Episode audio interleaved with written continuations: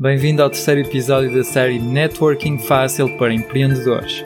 Nesta série, resumo para ti o livro que esteve 10 anos no top das vendas do New York Times, Como Fazer Amigos e Influenciar Pessoas, do Dale Carnegie.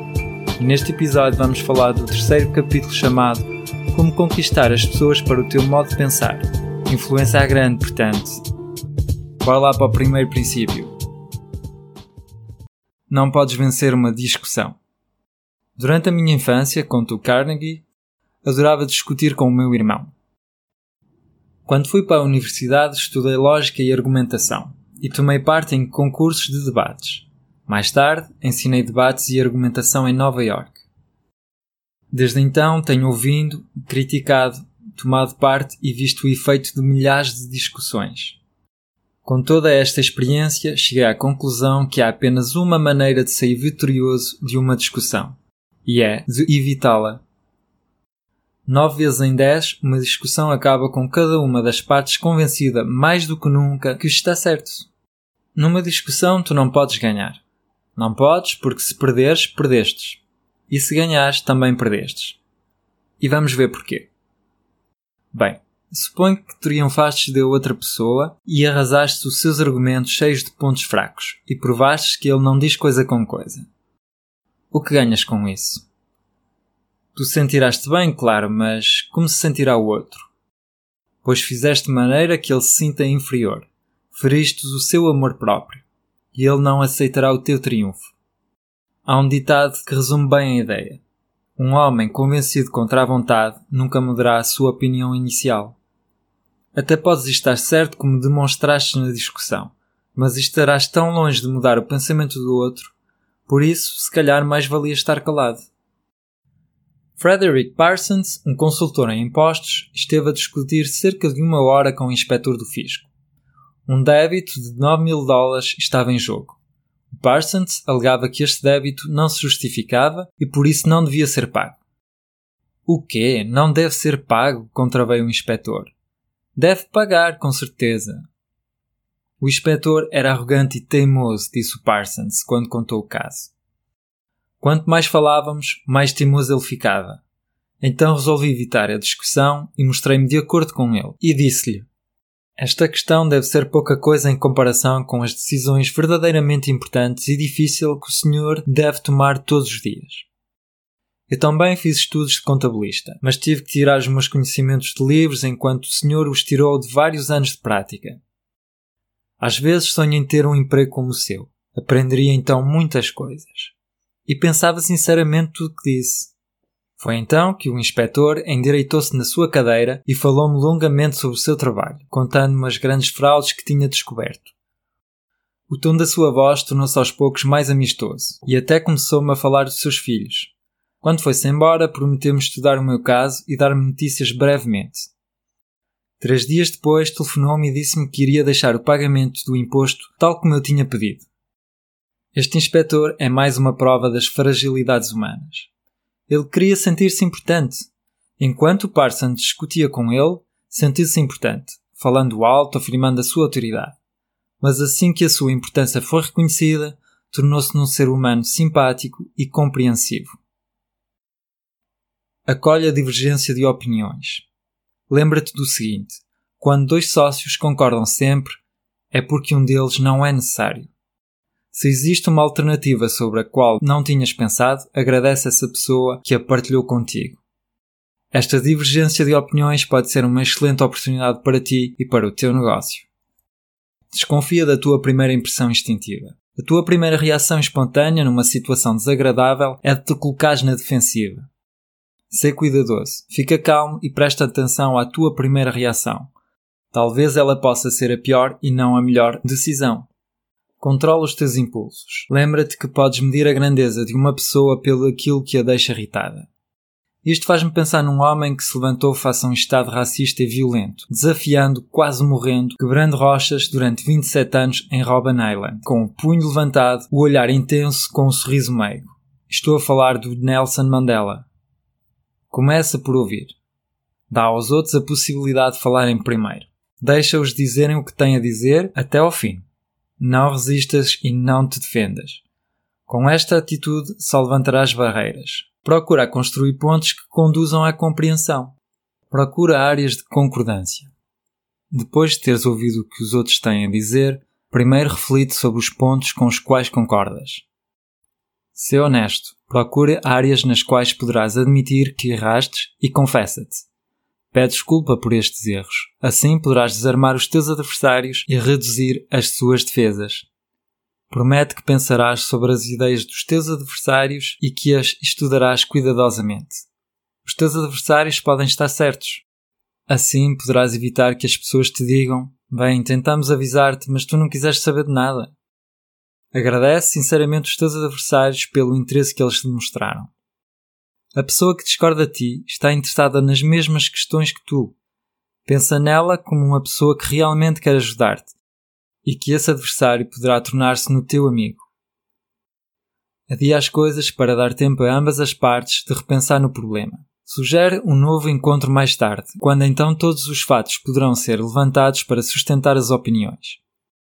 Ao preparar-te para esse encontro, pergunta-te algumas das questões seguintes: Será que o meu adversário poderá estar certo? Ou parcialmente certo? Será que a minha reação é adequada para resolver o problema ou apenas resultará em frustração? Será que a minha reação fará o meu adversário recuar ou se aproximar de mim? Será que a minha reação ajudará a aumentar a estima que as pessoas têm por mim?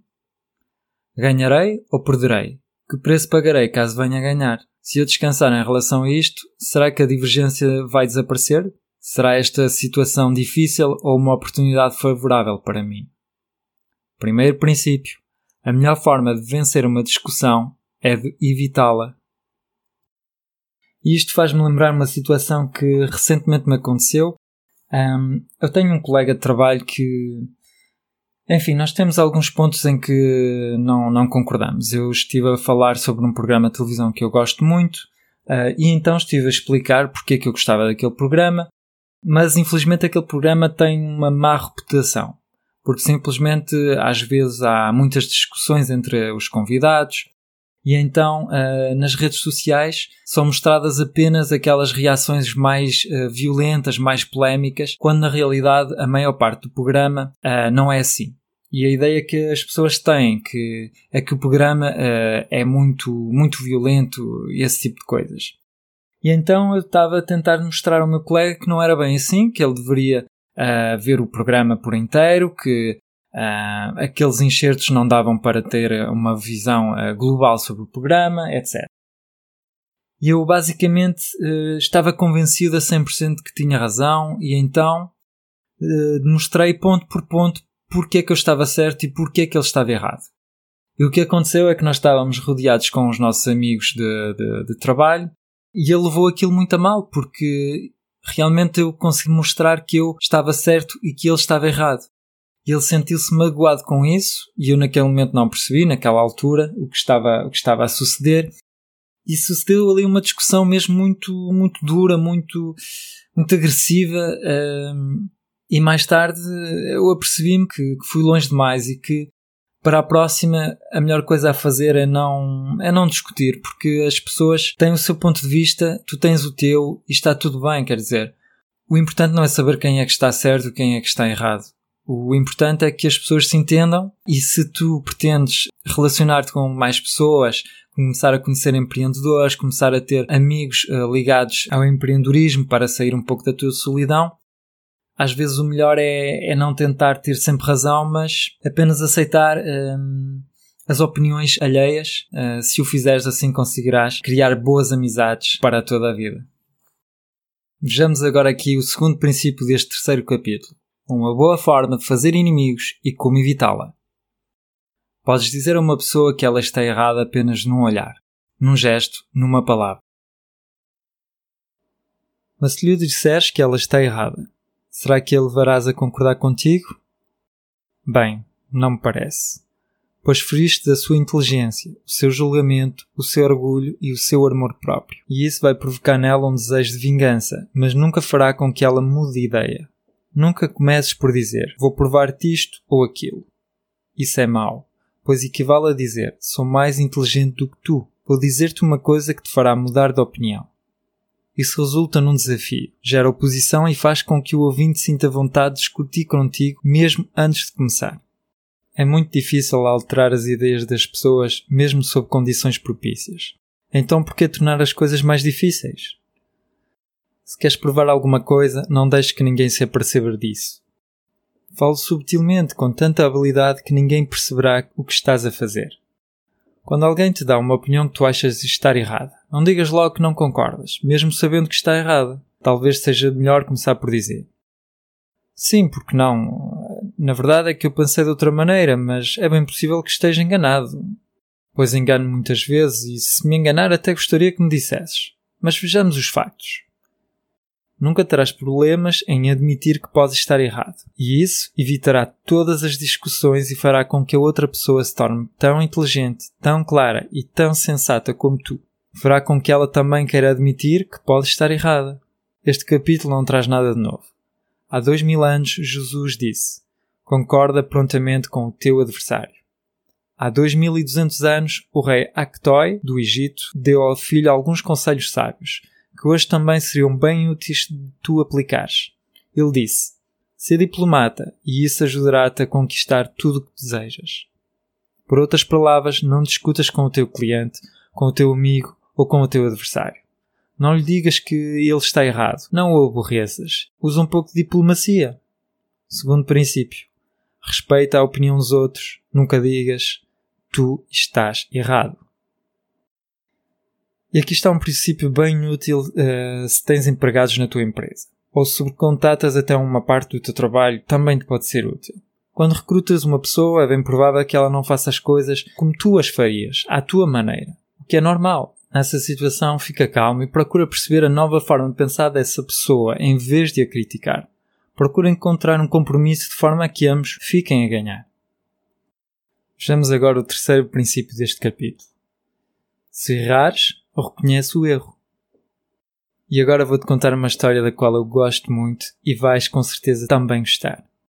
Perto de minha casa, conta o Carnegie, há um bosque muito sossegado. Diariamente gosto de ir passear o Rex, o meu pequeno cão bulldog, um cão muito manso e incapaz de fazer qualquer mal. Como raramente encontrávamos pouca gente no parque, costumava deixar o Rex à solta, sem mordaça e sem coleira. Um dia encontramos-nos com um polícia montado um polícia que andava à procura de uma ocasião de demonstrar a sua autoridade. Uh, mas então por que é que o senhor deixa assim o seu cão à solta, a correr no parque, sem coleira, sem mordaça? Perguntou a polícia. Não sabe que é proibido?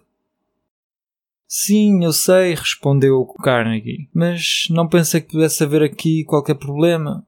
Ai, não pensou? Ai, não pensou? A lei é lei. Pouco me importa o que você pensou. Este cão não pode andar assim à solta, pois pode até morder um, uma criança ou, uh, sei lá, uma pessoa. Mas bem, desta vez vou deixá-lo ir-se embora sem o multar. Mas digo-lhe já, se encontrar novamente o cão à solta, terá que se explicar perante o juiz. Prometi logo que obedecer, pensou Carnegie. E até foi o que fiz durante uns dias, mas o Rex não gostava da mordaça e nem eu tampouco. Assim, numa tarde resolvi arriscar. Tudo corria às mil maravilhas quando sucedeu o imprevisto. O Rex e eu corríamos no parque, quando de repente viu polícia. E o Rex, feito esperto, foi logo ter com a polícia. Fui logo caço. Antecipei-me à polícia e disse: Senhor polícia, sou culpado. Não tenho desculpa nem justificação. O senhor bem me tinha avisado na semana passada que se eu trouxesse o cão aqui outra vez à solta seria multado. Bem, é verdade, disse a polícia mas imagino como deve ser apetecível deixar o cãozinho destes aqui a correr quando não há ninguém. Sim, é mesmo, mas infelizmente não é de acordo com a lei, eu disse. Mas um cãozinho como estes não faz mal a ninguém, respondeu a polícia. Não, mas até pode matar um esquilo, respondi. Sim, mas o senhor está a levar a coisa muito a sério. Vamos fazer assim. Deixe correr o cão onde eu não o possa ver e vá à sua vida. Este polícia, como cada ser humano, queria sentir-se importante.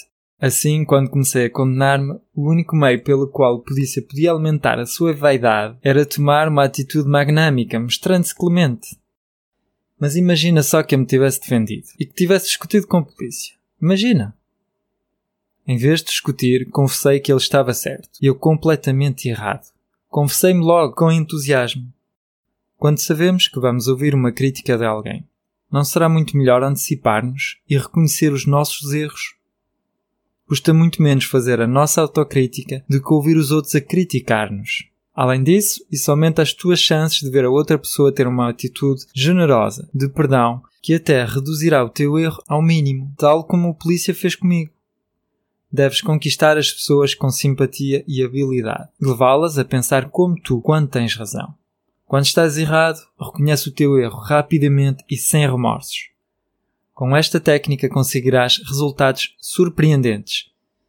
E acredites ou não, é muito mais interessante em certas circunstâncias reconhecer os teus erros em vez de os justificar. Terceiro princípio: se errastes, antecipa-te e reconhece o erro. Este é um princípio que tu podes usar para te relacionar com empreendedores. Uh, por exemplo, cada semana faço um mastermind com um grupo de empreendedores, somos uh, cerca de 5, e então nós chegamos com as nossas perguntas e vimos um pouco a evolução do nosso projeto e se os sistemas que estamos a implementar estão a dar resultados. E a verdade é que às vezes as estratégias que eu aplico não estão, não estão a funcionar. E, então é preciso saber aceitar a crítica dos outros empreendedores para conseguir também relacionar-te com eles. Pois se não os ouves, se tu uh, não implementas os conselhos que eles te dão, então Mastermind acaba por ser inútil. E a verdade é que o Einstein costumava dizer que a loucura é querer resultados diferentes fazendo exatamente a mesma coisa. Ou seja, é bom acolher a crítica e é bom também aceitar que erramos e é uma boa forma de tu também fazeres evoluir o teu negócio e de tu aumentar o teu relacionamento com as outras pessoas, melhorá-lo, eh, é aceitando que há certas coisas que estão erradas e que tu podes melhorar. Vejamos agora o quarto princípio, um pingo de mel. Vou-te contar uma pequena história com uma grande lição. Quando estamos chateados, faz-nos bem descarregar os nervos noutra pessoa. Mas como é que ela se sentirá? Será que ela se sentirá tão bem como nós? Será que a nossa atitude agressiva fará com que ela concorde connosco? Certo dia, um senhor chamado Straub quis pedir uma redução do aluguer da casa. Ele sabia que o proprietário era um homem intratável. Então escreveu-lhe uma carta dizendo que ia deixar o apartamento no fim do contrato. A verdade é que ele não queria deixar o apartamento, apenas desejava uma redução da renda. Mas a situação parecia sem esperanças. Outros inquilinos já tinham tentado o mesmo, sem sucesso. Todos diziam que o proprietário era um homem difícil com quem tratar. Mal chegou a carta, o proprietário foi ver o Straub. Este recebeu-o à porta com um cumprimento amigável, encheu-se de boa vontade e entusiasmo. Não começou a falar sobre o exagero do aluguer, mas sobre o quanto gostava daquele prédio. Foi sincero na sua apreciação e pródigo no seu elogio. Congratulou o proprietário pelo modo como dirigiu o prédio e disse-lhe que gostaria de continuar no apartamento por ainda muito mais tempo, mas que infelizmente não podia. O proprietário nunca tinha recebido uma semelhante recepção por parte de um inquilino. Ele sentia-se desconfortável até com a situação. Começou a queixar-se dos inquilinos. Um tinha-lhe escrito 14 cartas e algumas até eram insultuosas. Outro ameaçou de rescindir o contrato a menos que o proprietário fizesse que o senhor que morava no apartamento de cima deixasse de roncar. Que alívio ter um inquilino satisfeito como você, disse o proprietário. Foi então que ele propôs ao Stravo uma pequena redução do aluguer, sem que ele tivesse até pedido nada. Mesmo assim era demasiado para o Stravo, que decidiu então propor-lhe uma quantia, que o proprietário aceitou logo. Quando o proprietário se despediu, virou-se e perguntou: Deseja que mande pintar o apartamento? Se o Straub tivesse pedido uma redução do aluguer da mesma forma que os outros inquilinos, tenho a certeza que teria fracassado. Foi com uma aproximação amistosa, simpática e apreciadora que o Straub conseguiu o que queria. Quarto princípio: começa com a simpatia.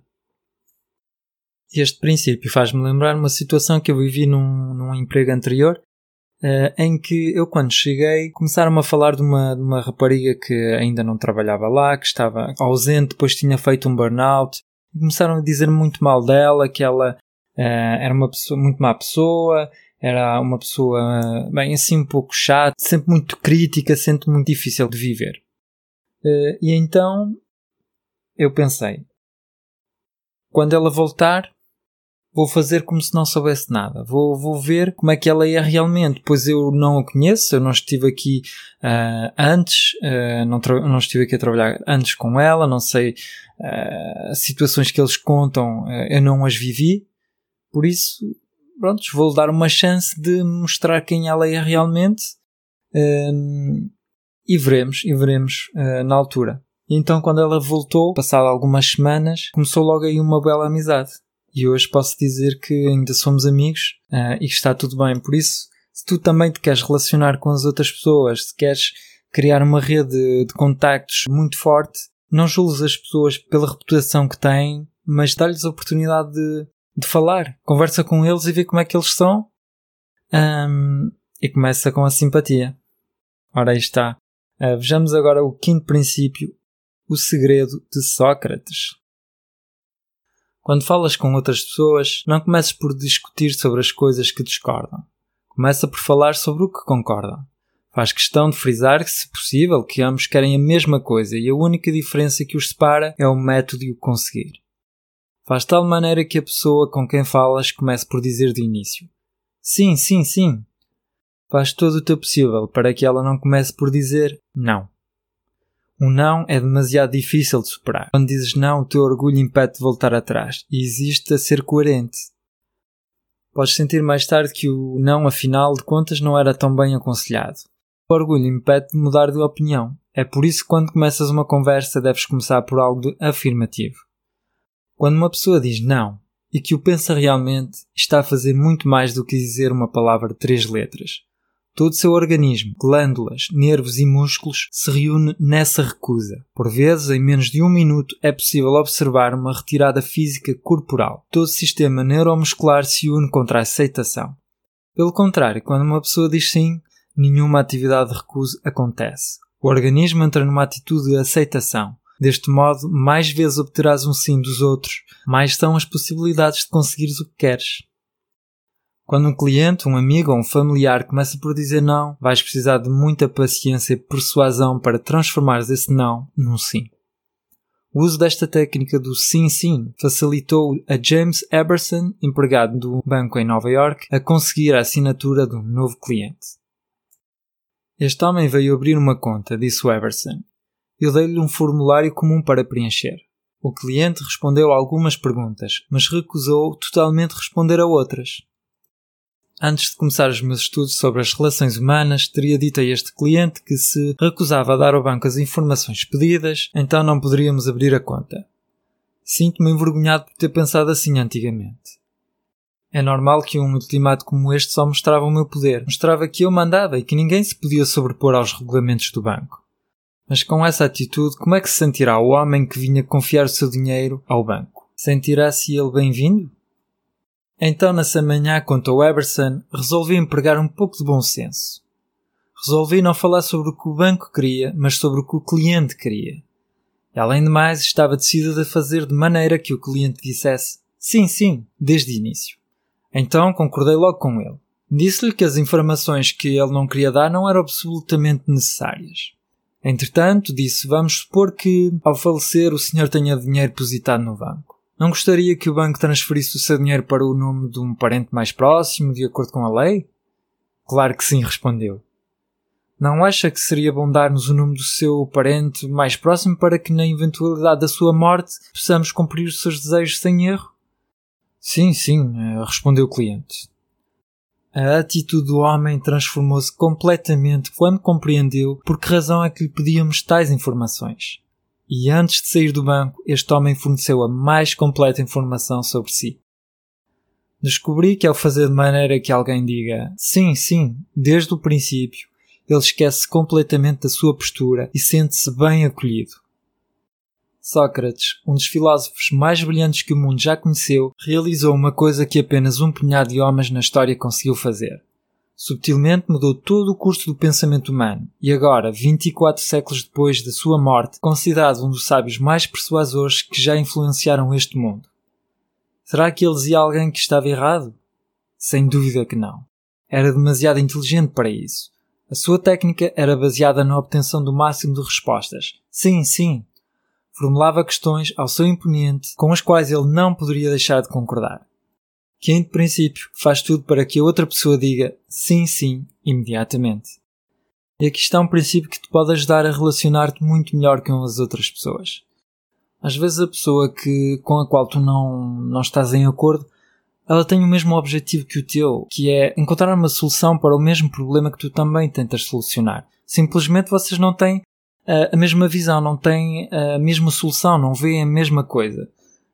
E esta situação faz-me lembrar quando eu tentei lançar um projeto com um amigo, tentamos criar uh, uma startup, e a verdade é que criar um projeto uh, de empreendedorismo a dois não é fácil, mas a verdade é que eu percebi que nós queríamos atingir os mesmos objetivos, queríamos conseguir exatamente a mesma coisa. Simplesmente não concordávamos sempre com a maneira de o conseguir. E esses desacordos levaram-nos a desistir do projeto. E portanto, se eu hoje novamente pudesse voltar atrás e começar o projeto, tentaria começar por. Uh, porque ele dissesse um sim, sim, concordo contigo. Então, um princípio que também te pode ajudar a relacionar-te com outras pessoas. Vejamos agora o sexto princípio, a válvula de segurança em caso de queixas. A maioria das pessoas, quando querem convencer as outras, falam demais. Vendedores, por exemplo, são vítimas deste erro muito grave. Deixa o outro falar e saberás o que ele quer. Ele conhece melhor do que tu os seus problemas. Faz-lhe perguntas e deixa-o falar. Se discordas dele, podes ser tentado a interrompê-lo, mas não o faças. É arriscado, pois ele não fará atenção enquanto não tiver exposto as suas ideias ouve-o paciente e de boa vontade. Fale com sinceridade e encoraje-o a expressar as suas ideias. Esta técnica funciona nos negócios? Vejamos um exemplo.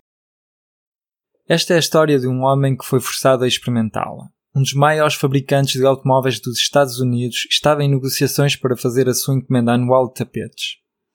Três fabricantes enviaram as suas amostras. Estas foram examinadas pelos diretores da fábrica de automóveis e uma carta foi enviada para cada concorrente.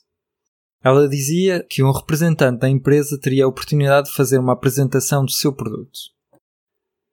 Um representante dos fabricantes, vamos chamá-lo João, chegou à cidade com uma forte langerite. Quando chegou a minha vez de conferenciar com os diretores, contou o representante, eu tinha perdido a minha voz e mal podia falar. Quando cheguei à sala de reuniões, encontrei-me com o engenheiro têxtil, o diretor de compras e o diretor das vendas e o presidente da companhia. Permaneci de pé e fiz enormes esforços para falar. Estávamos todos sentados à volta de uma mesa e escrevi num pedaço de papel: Carvalheiros, perdi a minha voz, estou completamente afónico. Eu falarei pelo Sr. João, disse o presidente. E fê-lo.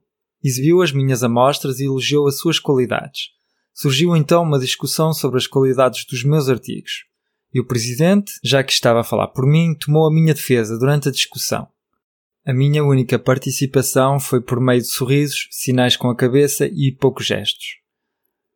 Com esta única conferência, consegui um contrato de 1 milhão 600 mil dólares, o maior que eu jamais consegui. Sei que teria perdido o contrato se não tivesse perdido a voz, pois a minha ideia era errada sobre a maneira de apresentar as coisas. Descobri por acaso as vantagens em deixar a outra pessoa falar. Esta técnica pode ser benéfica nos negócios, como para te relacionar com outros empreendedores. Sexto princípio: deixa a outra pessoa falar à vontade. Este é um excelente princípio que tu podes usar, uh, obviamente, para te relacionar mais facilmente com empreendedores e criar relações mesmo muito boas. É de simplesmente dar ouvidos. As pessoas têm muita coisa para falar, um, gostam de partilhar as suas ideias e às vezes ser um ouvido atento é a melhor forma de, criar uma boa relação. Já vimos um princípio próximo deste noutro capítulo. Este princípio tem uma excelente vantagem que tu também podes usar no teu negócio, que é ouvir os teus clientes para perceber exatamente o que é que eles querem. Uh, vamos supor que hum, tu vendes carros, és um vendedor de automóveis e as pessoas vão ter contigo para comprar um carro. Uh, se tu deixares falar o teu cliente, vais perceber o que é que ele precisa, que tipo de carros é que ele procura, o que é que é importante para ele? Será que é a segurança do carro? Será que uh, é importante o carro ser muito rápido? Será que é importante o carro ser confortável? Será que a importância é a autonomia do carro? Será que é o design? Basicamente, quando o cliente chega, tu não sabes o que é que ele quer, não sabes o que é que ele procura. E se tu deres ouvidos às pessoas, se tu ouvires o que é que eles querem, vais poder mostrar o teu produto de forma a que ele corresponda o melhor possível às necessidades que o cliente te apresentou. E isso também pode ser muito útil, não é? Novamente, para te relacionar com as pessoas, perceber como é que tu os podes ajudar, como é que os podes aconselhar. E se conseguires fazer isso, vais ver que te vais relacionar muito mais facilmente com as pessoas. Vejamos agora o sétimo princípio: como obter cooperação. Confias muito mais nas tuas ideias ou nas ideias dos outros? Provavelmente confias muito mais nas tuas. Se for o caso, não achas que seria muito mais inteligente fazer sugestões e deixar a outra pessoa tirar a conclusão por si? Um homem chamado Celtz viu-se na obrigação de suscitar o entusiasmo da sua equipa de vendedores de automóveis. Eles eram muito organizados e pouco motivados. Então convocou uma reunião e pediu a todos que lhe dissessem exatamente o que eles esperavam dele. À medida que falavam, ele escrevia as respostas num quadro. No fim disse: Farei tudo que esperam de mim. Agora quero que me digam o que eu tenho direito de esperar de vocês em troca. As respostas foram lealdade, honestidade, iniciativa, otimismo, trabalho e cooperação e oito horas de trabalho entusiástico. A reunião acabou com uma nova coragem e uma nova inspiração. O Celso contou que o aumento das vendas foi fenomenal. Os vendedores fizeram uma espécie de troca moral comigo, disse o Celso e enquanto eu respeitava a minha parte, eles faziam o mesmo com a parte deles. Consultando-os sobre as suas vontades e desejos, dei-lhes a oportunidade de perceberem o que eles queriam. Ninguém gosta de receber ordens. Preferimos sentir que a ideia vem de nós e fazer as coisas pela nossa própria vontade. Gostamos que os nossos desejos, vontades e opiniões sejam ouvidas. Sétimo princípio. Deixa a outra pessoa pensar que a ideia é dela. Aqui está um, um ótimo truque, um ótimo princípio que tu também podes usar para o teu negócio. Por exemplo, suponhamos que tens uh, vontade que a outra pessoa, que o outro empreendedor, que o outro amigo te ajude no teu negócio. Claro, podias ir-lhe pedir uh, diretamente ajuda. E o que tu podes fazer é o seguinte: uh, vamos supor que tu tens um canal no YouTube e não estás a ter o número de inscritos que tu pretendias.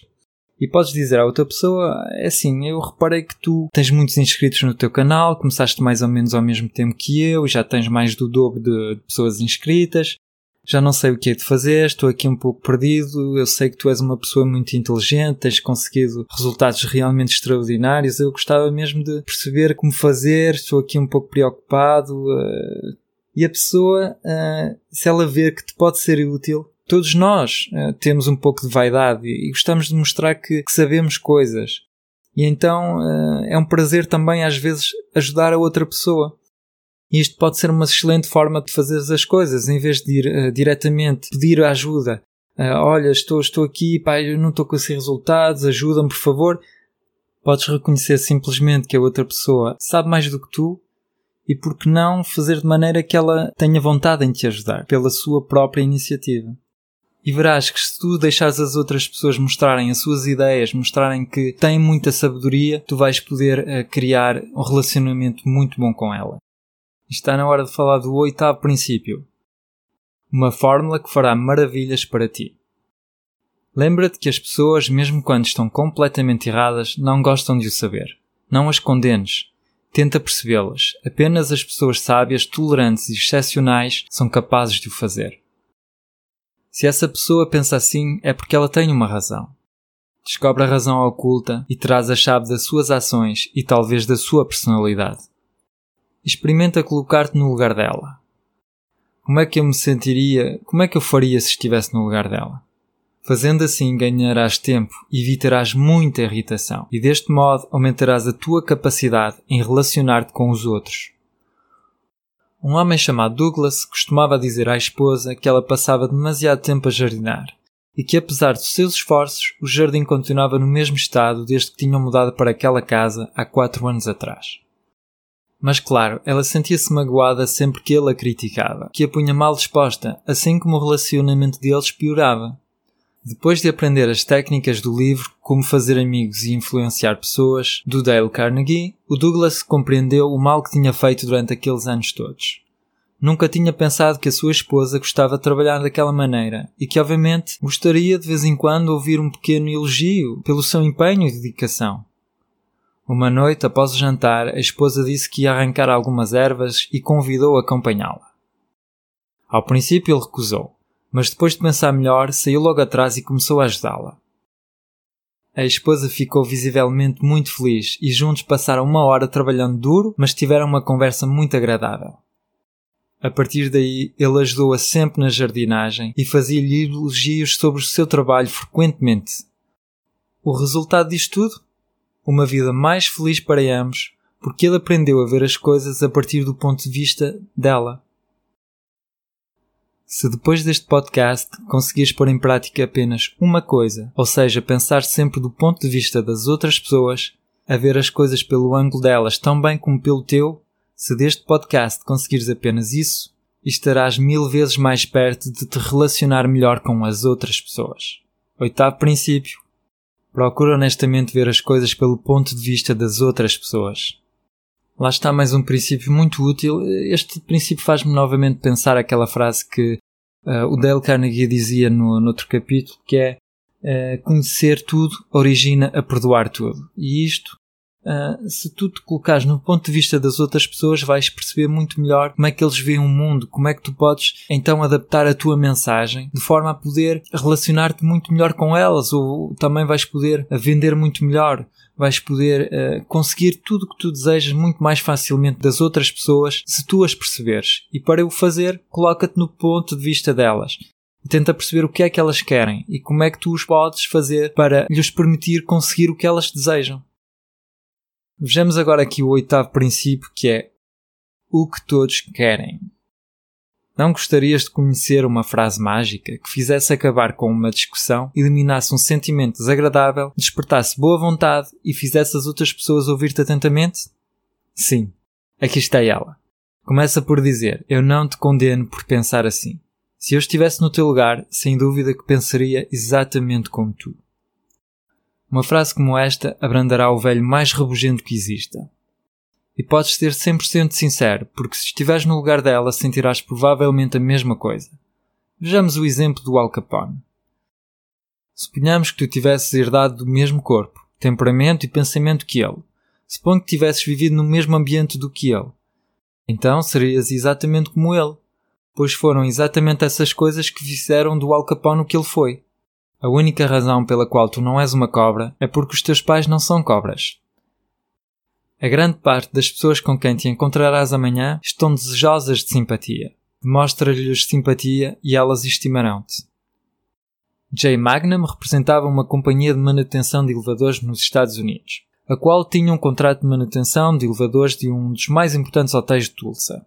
O gerente do hotel não queria paralisar o elevador por mais duas horas, porque não queria incomodar os clientes. Mas o concerto levaria pelo menos 8 horas e a companhia nem sempre dispunha de um mecânico especializado disponível quando o hotel precisava. Finalmente, quando Magnum conseguiu o mecânico para realizar este serviço, telefonou ao gerente do hotel e, em vez de discutir, disse-lhe o seguinte: Caro gerente, sei que o hotel é muito movimentado e que gostaria de manter o elevador parado o mínimo de tempo possível. Compreendo a sua preocupação a propósito da reparação. Após um exame da situação, chegamos à conclusão que se fizermos uma reparação completa agora, o seu elevador poderá sofrer uma avaria menos grave que se esperar ainda mais tempo. É óbvio que eu não gostaria de dar uma dor de cabeça aos seus clientes durante vários dias, por isso talvez será melhor fazer a reparação agora, não acha? O gerente viu-se obrigado a concordar que oito horas de paralisação eram mais toleráveis do que vários dias. Mostrando solidário com a vontade do gerente de não preocupar seus clientes, o Magnum conquistou para o seu modo de pensar com facilidade e sem despertar rancor. As pessoas anseiam todas por simpatia. Assim, se quiseres conquistar as pessoas para o teu modo de pensar, põe em prática o princípio seguinte. Nono princípio. Mostra-te simpático às ideias e desejos dos outros. E aqui vimos um exemplo de uma pessoa muito inteligente que, em vez de se preocupar com o que ela desejava, focou-se na vontade do gerente do hotel. E isto é perfeitamente aplicável a ti. Se tu colocares este princípio em prática, terás obviamente melhores resultados e conseguirás relacionar-te muito melhor com as pessoas. Vejamos o décimo princípio. Uma ideia que agrada a todos. Fui criado no Missouri, conta o Carnegie. Cresci mesmo ao lado da terra de Jesse James, um fora da lei famoso, e até visitei a sua fazenda. A sua esposa contou-me histórias sobre Jesse, quando ele roubava comboios, assaltava bancos e em seguida dava o dinheiro roubado a agricultores vizinhos para que eles paguem as suas hipotecas. Justice James julgava-se provavelmente um idealista, uma espécie de Rubim dos Bosques. A verdade é que toda a gente tem uma alta estima de si próprio. JP Morgan, um famoso banqueiro americano, dizia que o homem tem duas razões para fazer as coisas. Uma razão para as aparências e a verdadeira razão. Obviamente, cada um agirá pela verdadeira razão, mas todos nós somos idealistas e gostamos de mostrar-nos aparentemente bons. Assim, se queres manipular as pessoas, apela para os motivos mais nobres de que elas têm. Por exemplo, Rockefeller, um empresário de sucesso americano, quis evitar que os fotógrafos continuassem de publicar fotografias dos seus filhos. Então ele decidiu apelar para motivos mais nobres. E não disse: Não publiquem mais fotografias dos meus filhos.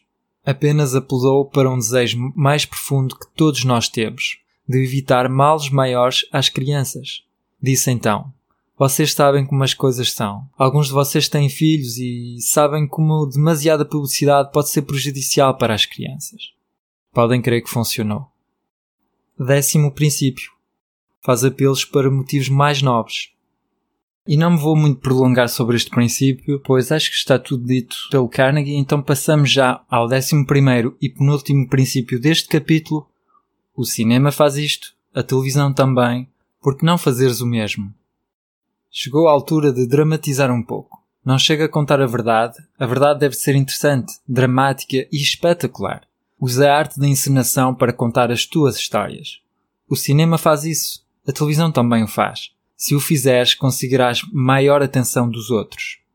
Esta técnica funciona muito bem com crianças. Por exemplo, contou Carnegie, um dia um pai chamado Fante, que vivia no Alabama, contou-me que usou esta técnica com a filha de 3 anos e o filho de 5. Eles nunca arrumavam os brinquedos da sala.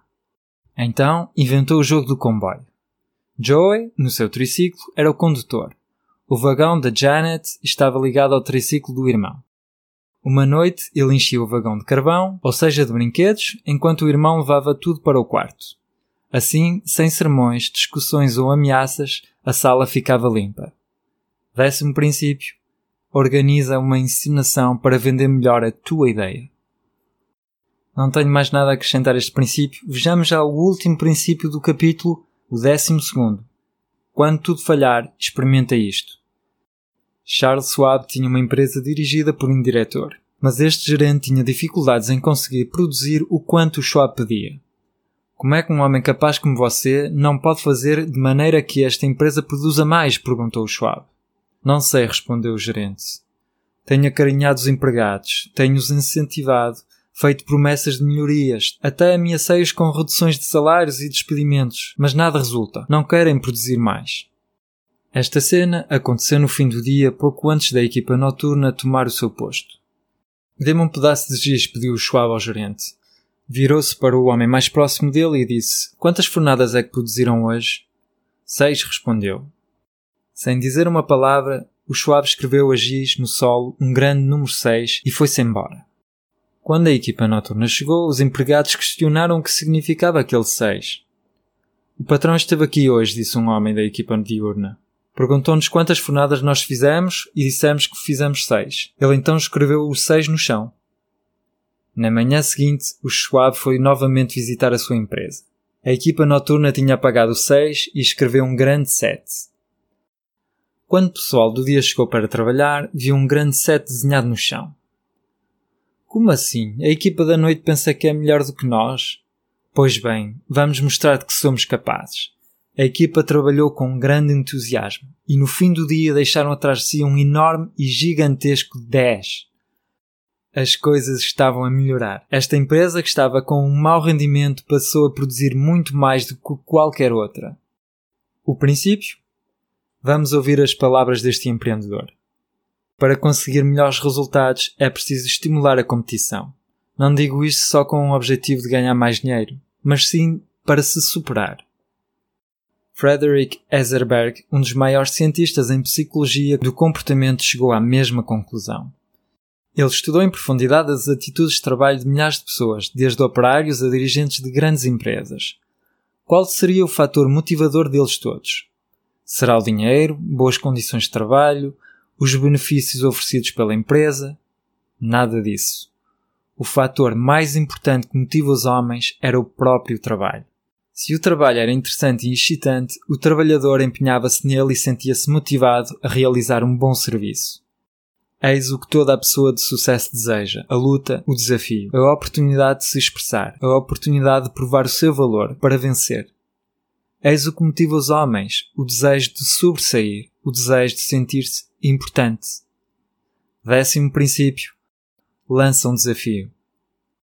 E guardamos um dos melhores princípios para o fim, e este princípio tu podes aplicá-lo, obviamente, a uma equipa, podes aplicá-lo, por exemplo, com quem tu procuras te relacionar, lançando um desafio para que ele te ajude. Mas este princípio foi-me útil de outra maneira. Por exemplo, quando eu decidi lançar este projeto, decidi que ia fazer exatamente o que eu queria. Eu queria dar sentido ao meu trabalho, ao meu tempo. E a verdade é que escolher o teu desafio torna-o mais excitante e isso origina em ti uma vontade muito, muito grande de conseguir uh, atingir esse, esse desejo. Por isso lança-te um desafio motivador a ti e aos outros. E no próximo episódio vais aprender a ser um líder e como alterar as pessoas sem as ofender ou provocar ressentimentos.